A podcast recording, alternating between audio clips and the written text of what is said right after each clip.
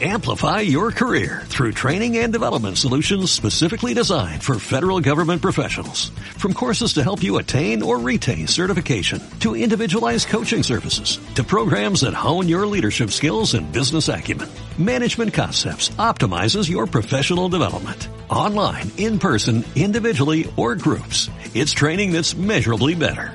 Learn more at managementconcepts.com. That's managementconcepts.com. Es, sigue siendo muy nuevo, es relativamente nuevo, ¿no? Entonces, no hay más que, que ver alrededor, fíjate si te vas al panorama empresarial, eh, todo el grado de desconocimiento todavía que hay alrededor de todo el mundo digital aplicado a negocios, ya no solo voy a decir el, el marketing. Entonces, creo que por un lado queda mucho por aprender, pero además como es algo que cambia tan rápidamente y hay que estarse reinventando, aunque tú hayas aprendido algo porque has hecho un curso hace dos años, es muy probable que gran parte de eso, de lo que has aprendido, eh, ya no valga exactamente igual y tengas que estar constantemente aprendiendo. Por lo que creo que a día de hoy, cualquier emprendedor, empresario, persona que esté en el mundo laboral, ya no solo que se dedique a marketing, tiene que estar, tiene que poner en su día a día eh, un tiempo determinado a, a formarse y aprender diariamente sobre todo. Lo primero, eh, a mí el ser mentor de emprendedores me encanta porque aprendo muchísimo, ¿no? Al final te permite aprender de muchos sectores y muchas situaciones.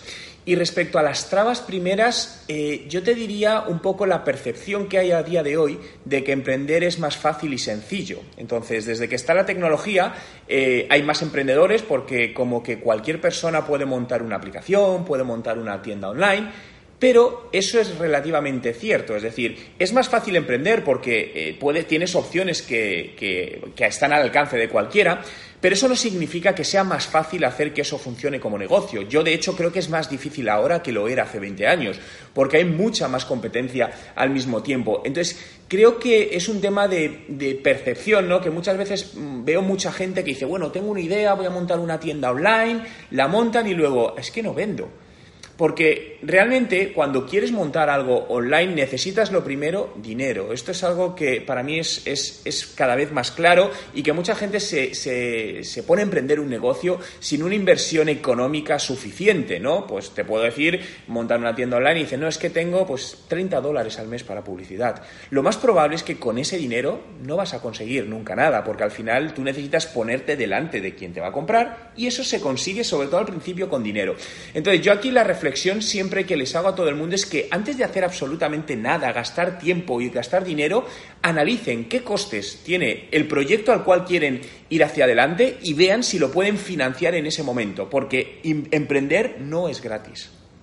Pero porque realmente es tu casa digital. Es como si una tienda física no le, no le, pones una tienda. Es decir, es algo, o es una tienda fea, está sucia, está escondida, los clientes no van a querer entrar. Al final, la, web es la casa digital, es el núcleo de, de, negocio digital de cualquier empresa.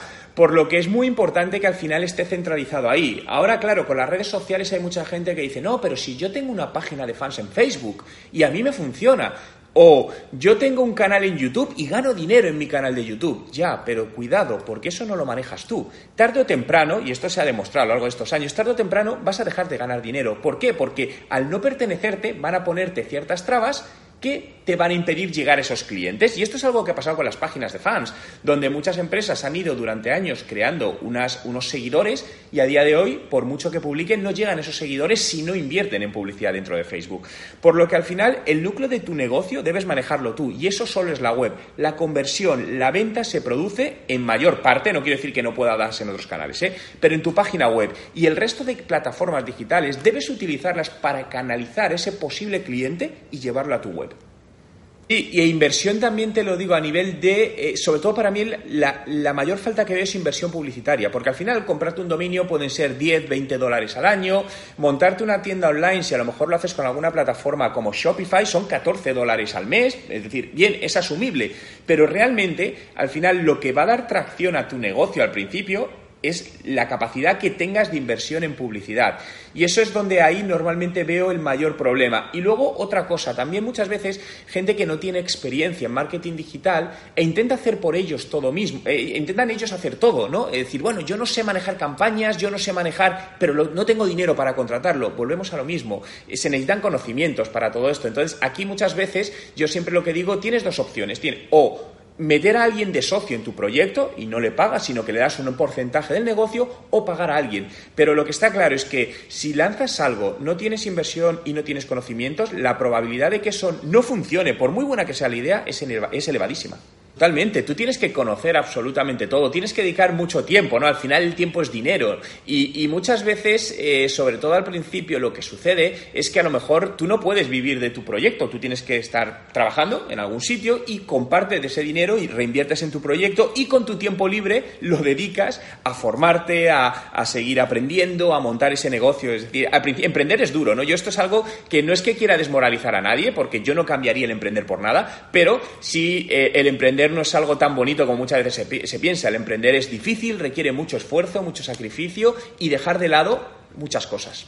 Sí, totalmente. Eh, justo en, la parte de marca personal, yo estuve tres, cuando me puse a trabajarla de manera seria, ¿no? Porque al principio empecé escribiendo post, pero no había una estrategia, pero cuando decidí hacer una estrategia y trabajarlo seriamente, eh, empecé a invertir, eh, contraté personas, hice otras inversiones y tardé tres años en recuperar lo invertido, no en ganar dinero, en recuperar esa inversión. Y te estoy hablando hace diez años todo este tema, ¿no? Entonces, realmente hay que invertir para luego recuperar, pero si, si lo haces bien y tienes constancia y sobre todo, para mí hay una, una, clave, es una palabra que es la clave del éxito y es la paciencia. La paciencia. Si tienes paciencia, muchas veces desistimos antes de tiempo. Joder, llevo seis meses, no consigo resultados, paro de publicar en YouTube. No, sigue, sigue, sigue, sé cabezota, sé pesado, obsesiónate, ¿no? Y yo la paciencia además la alineo con la palabra obsesión. Creo que la obsesión a veces se mira mal, pero para mí la obsesión no es mala. La obsesión es focalizarte en algo, ir a por ello hasta el final. Y eso te ayuda a conseguir lo que quieres en la vida. Mira, a ver, bueno, hay varios, ¿no? Y cada uno, esto es como decir a quién quieres más, a tu padre o a tu madre, creo que cada uno tiene su, su, encanto. Pero mira, hay uno que es relativamente reciente, que es aquí en Canadá, que fue una, hace dos años empecé a trabajar como consultor digital para una, una startup que vendía temas de social wifi y bueno, pues al final las cosas eh, fueron muy bien en una, en una, startup pequeña de 14 personas y en pues aproximadamente año y medio pues conseguimos entre todo el equipo pues aumentar las ventas un mil por ciento y hacer que esta startup tan pequeña la comprase una multinacional americana por 20 millones de dólares, ¿no? Entonces para mí es algo que fue un proceso muy bonito porque aprendí mucho, conocí gente que se han convertido mis amigos a día de hoy, entre ellos los, los fundadores de esta, de esta startup y ha sido, fue una de las primeras experiencias que he tenido en este aspecto y muy bonita. Sí, sí, sí, sí. Eh, y lo que, mira, os digo lo primero que, hicimos y que para mí fue lo que dio el principal giro al resto de acciones y fue definir quién era nuestro cliente. Cuando llegué lo que sucedía es que ellos vendían a todo tipo de establecimientos, restaurantes, tiendas, centros comerciales, etcétera. Entonces, a mí me parecía que iba todo demasiado eh, disperso, ¿no? Y oye, vamos a centrarnos en los clientes. Claro, la pregunta que surgió es quién es realmente nuestro cliente. Vale, hagamos un ejercicio Veamos en los últimos seis meses quiénes son los clientes que vemos que están entrando con mayor facilidad y que dejan una mayor rentabilidad. Y eh, la conclusión, analizando esos datos, fue que eran los restaurantes. Dijimos, vale, vamos a focalizarnos únicamente en sector restauración. ¿Quién es nuestro público objetivo? El dueño del restaurante. Perfecto. ¿Qué problema tiene el dueño del restaurante? Que no sabe de marketing digital y lo necesita para mejorar sus cifras de negocio. ¿Qué hacemos? Empecemos a crear contenido específico para propietarios de restaurantes de cómo ellos mismos pueden utilizar distintas cosas de marketing digital para mejorar el negocio en sus restaurantes. Y todo eso empezamos, eso fue el primer cambio, ¿no? Focalizarnos a un público muy concreto, empezar a generar contenido, empujar ese contenido con publicidad digital hacia los clientes, obviamente una estrategia de marketing y departamento de ventas prácticamente integrada, y eso fue uno de los grandes cambios que hizo que, que bueno, pues que cambiase el desarrollo de la empresa. Y esa es una manera de, especificar mejor quién es tu cliente, ¿no? Porque muchas veces decimos, vale, este es nuestro cliente, pero ¿quién dentro de ese cliente, de ese, ese grupo de clientes, hay algunos que no son nuestros clientes por X razones. Y cuando utilizamos la publicidad digital, como bien sabes, te pueden hacer exclusiones. Es decir, tú puedes decir, oye, yo quiero llegar a este tipo de público, pero que no tenga esto. Entonces, lo que nos permite decir es, oye, vale, nuestro cliente, por seguir con la línea de la empresa que está diciendo, nuestro cliente es propietario de restaurantes de la ciudad de Toronto y principales ciudades de Estados Unidos. Ya, pero ¿quién no es nuestro cliente? Nuestro cliente son nuestro no cliente son restaurantes que tienen menos de 30 mesas, por ejemplo. Entonces, eso lo que te acerca es a, poder focalizarte mejor en quién realmente le tienes que vender. Porque al final creo que muchas veces tendemos, y algo que, que, veo muchas veces, ¿no? Cuando preguntas a una empresa, a un emprendedor, ¿quién es tu cliente? No, todo el mundo. O todas las mujeres entre 25 y 45 años. Eso es mentira, realmente. Igual que si vamos a una gran marca como puede ser Coca-Cola, el público de Coca-Cola no es todo el mundo. Entonces, tienes que centrarte, pero luego hay otro factor fundamental y son los recursos. Vale, y, dando por hecho que tu público pueden ser un millón de personas, a día de hoy, ¿tienes recursos personales y financieros para llegar a un millón de personas? Lo normal es que la respuesta sea que no. Por lo tanto, si quieres funcionar y quieres tener resultados, estás obligado a reducir quién es tu público objetivo el fallo principal yo creo que está en no, ver la web como una herramienta de negocio, como bien decías, y no definir la estrategia para ello, sino que yo veo que, que valoran la web como que tenemos que tener una web porque hay que estar, porque si nos buscan en Google, como una carta de presentación. Y para mí eso es un error. Realmente, al final, en la mayoría de páginas web, del 100% de clientes o de usuarios que entran, el 99% se van sin hacer nada. Nada. Es decir, y, ese, y tu objetivo no es que llegue mucha gente a tu web, tu objetivo es que llegue gente a tu web y conviertan a un objetivo que tú quieras. Si es una tienda online, comprar un producto, suscribirse a una newsletter, descargarse un contenido, solicitarte un presupuesto de información. Por lo tanto, el desarrollo de una web tiene que estar estratégicamente pensado a nivel de negocio. De hecho, para hacer una web bien, necesitas tres perfiles. Necesitas un diseñador que haga un diseño bonito, que sea agradable a la vista para el público al que quieres llegar. Un programador que haga que esa web cargue rápidamente, permita ser indexable y se posicione bien en buscadores. Y una persona de marketing y negocio que sea quien convierta la web en un, en un, negocio, es decir, analizar de cómo podemos poner estos textos, los colores, dónde se sitúa, cómo vamos a hacer absolutamente todo. Entonces creo que ese es el principal error, que no definen estratégicamente cómo debe funcionar una web. Realmente los usuarios nos comportamos de distinta manera cuando navegamos por una web desde un laptop a una web desde, un smartphone, desde un, celular. Entonces, ¿por qué los diseños son iguales? Normalmente se hacen lo de nos quedamos a gusto cuando decimos, no, no, mi web está adaptada a móviles, es responsive. No, lo que has hecho es, normalmente las webs, si te das cuenta, se definen o se diseñan para laptops y luego se hace el responsive que, que se adapta y que se adapta como caiga. Cuando realmente, oye, no, porque lo que sucede es que muchas veces cuando haces ese responsive, a lo mejor tienes una llamada a la acción y automáticamente, al, al verlo desde un móvil, queda por debajo de la línea principal que se ve, es decir, que tienes que bajar, hacer scroll down para ver esa llamada a la acción.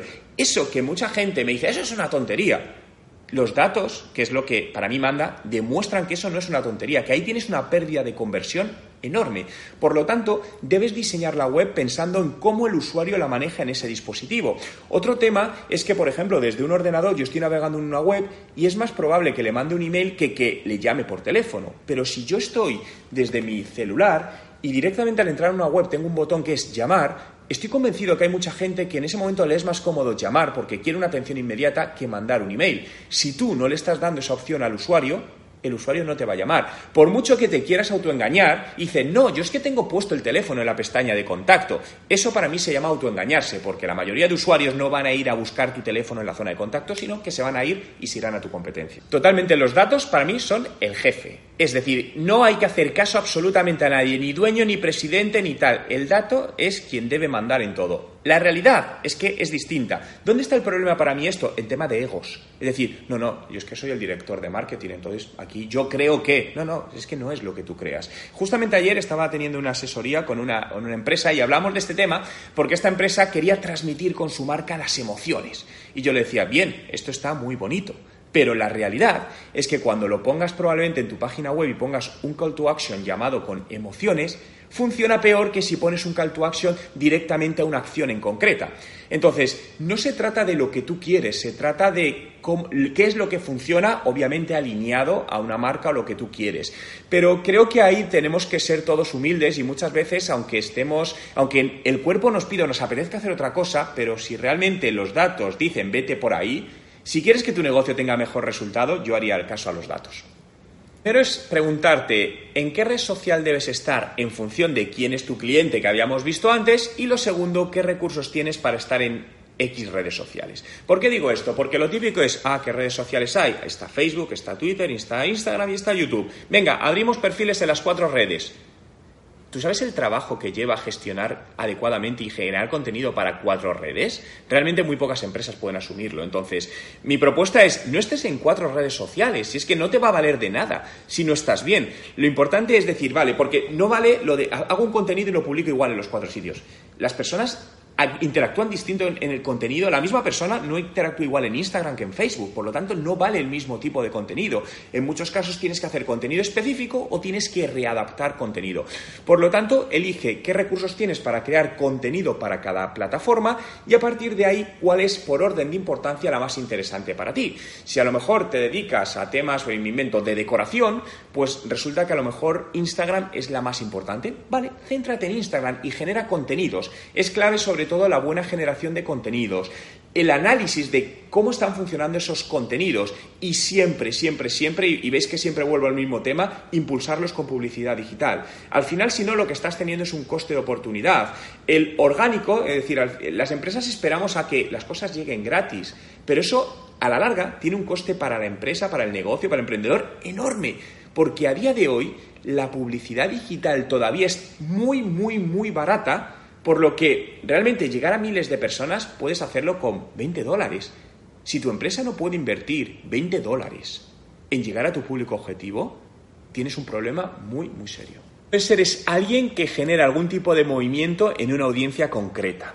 Y con esto no quiero decir eh, que los influencers tengan que tener millones de seguidores, porque a mí, sobre todo para pequeña empresa, me gusta más trabajar con los microinfluencers, que son personas que pueden tener solo cientos o algún miles de seguidores, pero van a una audiencia muy concreta. Y eso tiene una ventaja muy grande, y es que te va a costar muy poco dinero poder trabajar o colaborar con ese influencer y te va a permitir llegar a una audiencia eh, muy importante. No se trata ¿no? de, intentar abarcar mucho de lo que se dice, ¿no? esto de matar moscas a cañonazos, sino ir a un nicho muy concreto. Eh, os cuento un caso reciente de una persona que conozco que se dedica a vender eh, comida para, pájaros, aves exóticas, ¿no? Y hay influencers de aves exóticas, sí, sí, sí los hay. Y colaboraron con ellos, no, no les pagaron nada, sino les daban muestras, etcétera, etcétera. Eran pequeños influencers y gracias a ellos consiguieron llegar a una audiencia mayor e incrementar las ventas. Entonces, el marketing de influencia para mí es genial. Yo sé que todo el, término influencer cada vez es más criticado por muchas personas o muchas empresas eh, que les critican eh, pues que si, si no hacen nada más que grabar vídeos en YouTube y en Instagram y tal y que por qué tienen que regalar algo a un influencer. Para mí es una visión totalmente errónea, es decir, es respetable pero es errónea porque realmente a un influencer tú no le estás regalando nada lo que estás haciendo es un intercambio en especie. Tú le das tu producto y él a cambio te regala publicidad o te da publicidad. Por lo tanto, es un intercambio en especie. Tú tienes la libertad de decir, oye, yo no quiero tener influencers en mi hotel. Perfecto, eres libre, pero sé consciente que estás dejando escapar una gran arma de marketing y ventas. Hay distintas plataformas o herramientas que te pueden ayudar, pero yo creo que ahí el trabajo manual es clave, ¿no? Sobre todo para detectar falsos influencers. Porque, como sabéis, a día de hoy es muy fácil que, que cualquier persona pueda tener una cuenta de Instagram con 100.000 seguidores lo puedes comprar y las tienes en dos días. entonces, eso eh, se ha demostrado y ha pasado mucho que empresas han invertido en falsos influencers y la realidad es que luego no tenían alcance, ¿no? Entonces, yo lo que diría es que no te fijes tanto en cuántos seguidores tienen, sino en el grado de interacción de esos seguidores. Al final, puedes ir comparando y puedes ver que si de repente tienes una cuenta, por centrarme en Instagram, ¿eh? tienes una cuenta con eh, 20.000 seguidores y cada vez que publica algo tiene 3 me gustas, algo raro está, o 30 me gustas, algo raro está pasando, no es normal, porque las cuentas que suelen tener 20.000 seguidores, pues a lo mejor están generando 500 o 250 me gustas de media. Por lo que yo te diría que analizases bien, dedicases tiempo a analizar a ese, a ese posible influencer y asegurarte de que realmente el público al que estás siguiendo es un público real y está creado bien. Es que hay de Depende del público objetivo. Si tú me dices para llegar a usuarios de 20 años, Facebook pues no va a ser la principal, va a ir mejor Instagram. Ahora, si me dices que quieres llegar a usuarios de 45 años, te diría que te fueses a Facebook. Por lo tanto, no hay una respuesta para todo el mundo, sino que en tu análisis debes detectar eh, cuál te interesa más. En esta parte, y algo que mencionas de Instagram, que está creciendo mucho, se utiliza mucho en Venezuela, pero mucho cuidado, y, me gusta poner, las redes sociales no son un canal de venta. Y Instagram para mí lo ha hecho muy bien, porque como bien sabréis, en Instagram no podéis poner enlaces. No se puede poner enlaces al menos que tengas 10.000 seguidores y te lo habilitan para los stories. Lo cual a mí me parece una de las mayores y mejores decisiones que Instagram ha tomado para evitar el spam de las empresas. No olvidemos que las redes sociales son para los usuarios y no queremos que nos aborden. Entonces, Instagram no, va a ser una herramienta directa de generación de negocio. Lo que sí es cierto es que te va a ayudar a tener visibilidad y, y, va a sumar a generar ese negocio. Entonces, muchas veces a mí me preguntan, ya Juan, pero yo quiero estar en Instagram, está mi público, pero yo quiero ya empezar a vender. No, tienes una cuenta con 50 seguidores. Esto no, no, no funciona así. Vas a tener que estar probablemente dos años invirtiendo. Ah, no, es que dos años yo lo quiero para mañana.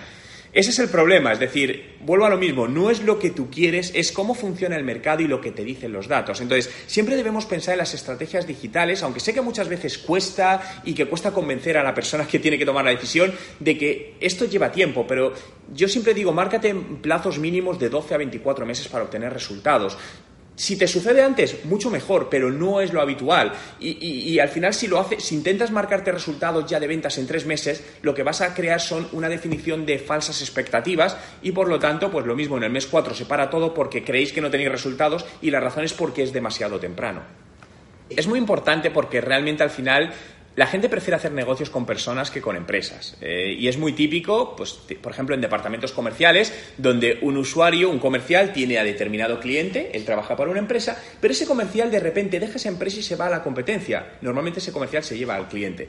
Eso al final lo que nos dice es que esa empresa confiaba en esa persona, no solo en la marca, la marca también, pero primero va la persona. Por lo que las marcas personales dentro de las empresas ayudan a generar, a humanizar la marca y a crear una mayor, una mayor confianza. Por lo tanto, es muy importante, pero esto está muy alineado también con políticas de recursos humanos. Eh, me preguntabas cómo lo hacíamos con clientes, entonces toda la parte un poco que se llama de employer branding, donde se busca la felicidad del empleado, que el empleado trabaje a gusto, para que sea más productivo. Y al final, pues por ejemplo, en muchos casos utilizamos herramientas de medición de la satisfacción del empleado, eh, normalmente obviamente son anónimas, y nos permiten detectar ¿no? Eh, en qué se siente a gusto la gente, qué no se siente a gusto para poder mejorarlo. Al final está claro que alguien que se levanta por la mañana feliz para ir al trabajo porque está alineado, cree en la empresa, cree en el proyecto, va a dar mejores resultados y va a ser más productivo que alguien que va al trabajo con miedo a que le echen, con miedo a que su jefe le va a echar una bronca, que no le dejan innovar porque saben que, porque él sabe que si se equivoca eh, va a haber alguien que le va a regañar, ¿no? Y esto todavía se, por desgracia, se sigue viviendo en muchas, en muchas empresas. Eh, por eso creo que es muy importante que aquí haya una, una estrategia de recursos humanos que al final pues haga que todos los empleados, o la mayor parte de ellos, al final estén alineados con tu proyecto. Todo lo que puedas, reduciendo tu tiempo de dormir. ¿Qué quiero decir? Si estás durmiendo ocho horas y me dices, no, es que no tengo tiempo para publicar, duerme seis, tienes dos horas más para generar más contenidos. Esto que puede sonar obsesivo, os comentaba antes el tema de la obsesión, pero al final, eh, cuando hablo de publicar no significa que esté subiendo 20 eh, actualizaciones en Instagram al día. Significa que hay muchos tipos de contenidos y puedes reutilizar ese contenido. Yo dedico al día entre 4 y 5 horas diarias a generar contenido. Es uno de mis principales trabajos, porque al final el contenido te ayuda a generar negocio, lo tengo más que demostrado, pero al contenido hay que invertirle muchísimo tiempo. Entonces, ¿qué recursos tienes y qué disponibilidad de tiempo tienes? Porque además no olvidemos que para generar eh, contenidos de calidad necesitas también invertir en tu formación, porque necesitas estar al día de todo lo que sucede y hay una inversión de tiempo ahí que para mí también es parte de ese marketing de, de contenidos. Entonces, cuando a mí alguien me dice, bueno, quiero hacer un canal de YouTube, ¿cuánto debo publicar a la semana? Yo te diría, empieza si puedes con cinco veces a la semana. ¿Que no puedes? Baja tres.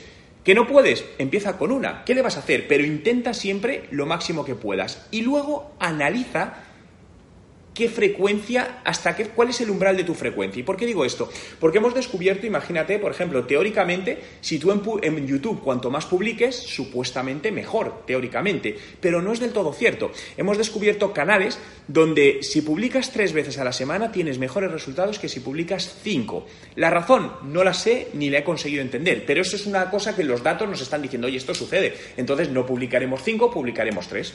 Sí, mira, para el tema de los datos, al final lo bueno es que hay un montón de herramientas gratuitas. En el caso de la web, pues tienes Google Analytics con 300.000 KPIs, e indicadores, pero no, yo te diría que te marcase 7. Eh, ¿Cuáles? Básicos para mí es visitas, es decir, volumen de visitas, tiempo de permanencia, páginas vistas por visita, porcentaje de, rebote para ver la calidad de la visita y luego las fuentes de entrada. ¿no? Eso para mí es un poco la, clave. Porque cuando, cuando, nos intentamos marcar demasiados indicadores, lo que sucede es que al final no conseguimos sacar información o insights ¿no? de valor de, toda esa parte. Entonces, yo diría que, que, hiciesen lo mismo además en cada red social o en cada canal digital, que se marquen entre 5 y 7 indicadores para medir por cada uno de ellos, aunque haya más, los 7 que ellos consideren más relevantes para, lo que, para, para su negocio en ese momento. Y respecto al email marketing, el email marketing sigue demostrando que es el canal digital con mejor ratio de conversión.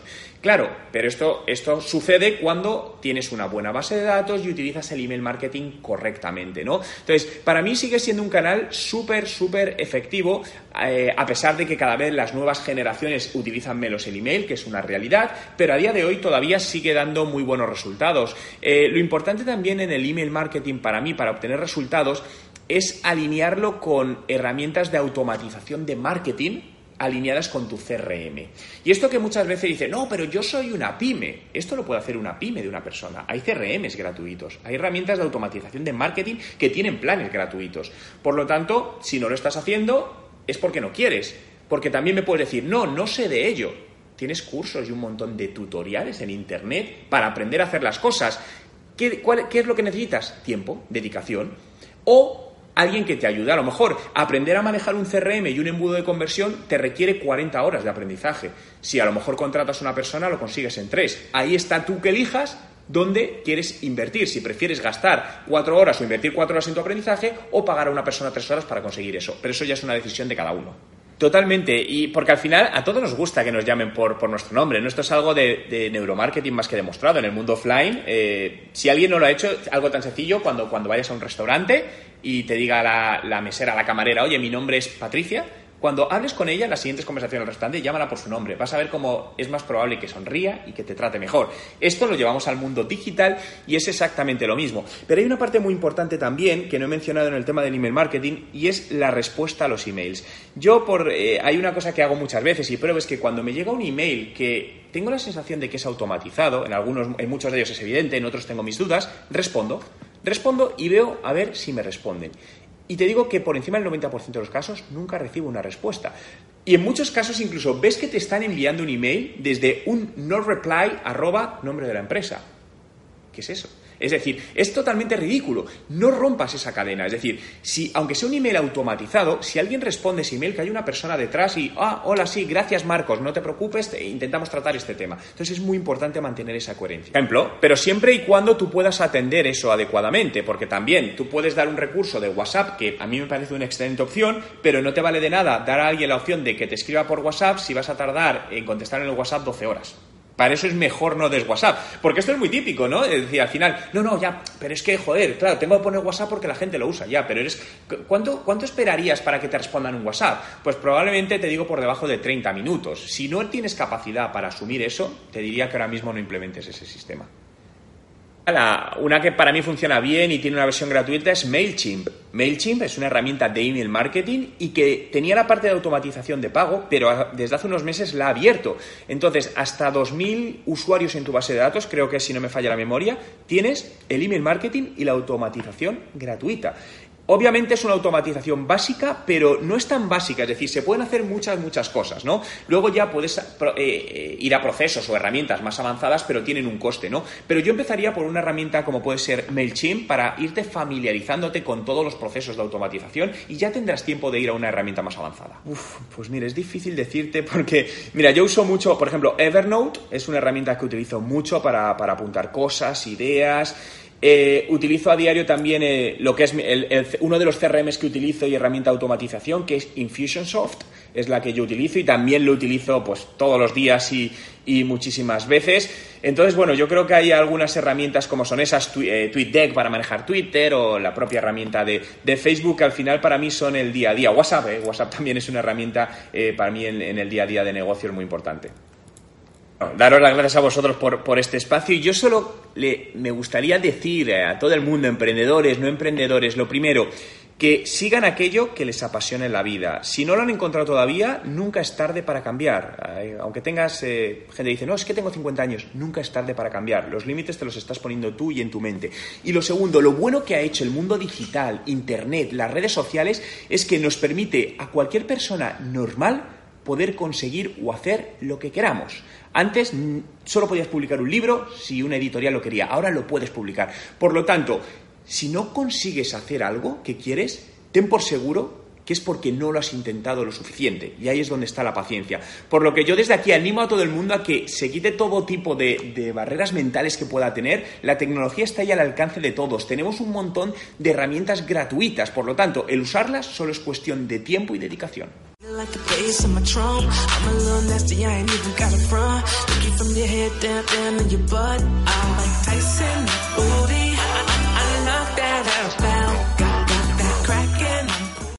Amplify your career through training and development solutions specifically designed for federal government professionals. From courses to help you attain or retain certification, to individualized coaching services, to programs that hone your leadership skills and business acumen, Management Concepts optimizes your professional development. Online, in person, individually, or groups, it's training that's measurably better. Learn more at managementconcepts.com. That's managementconcepts.com.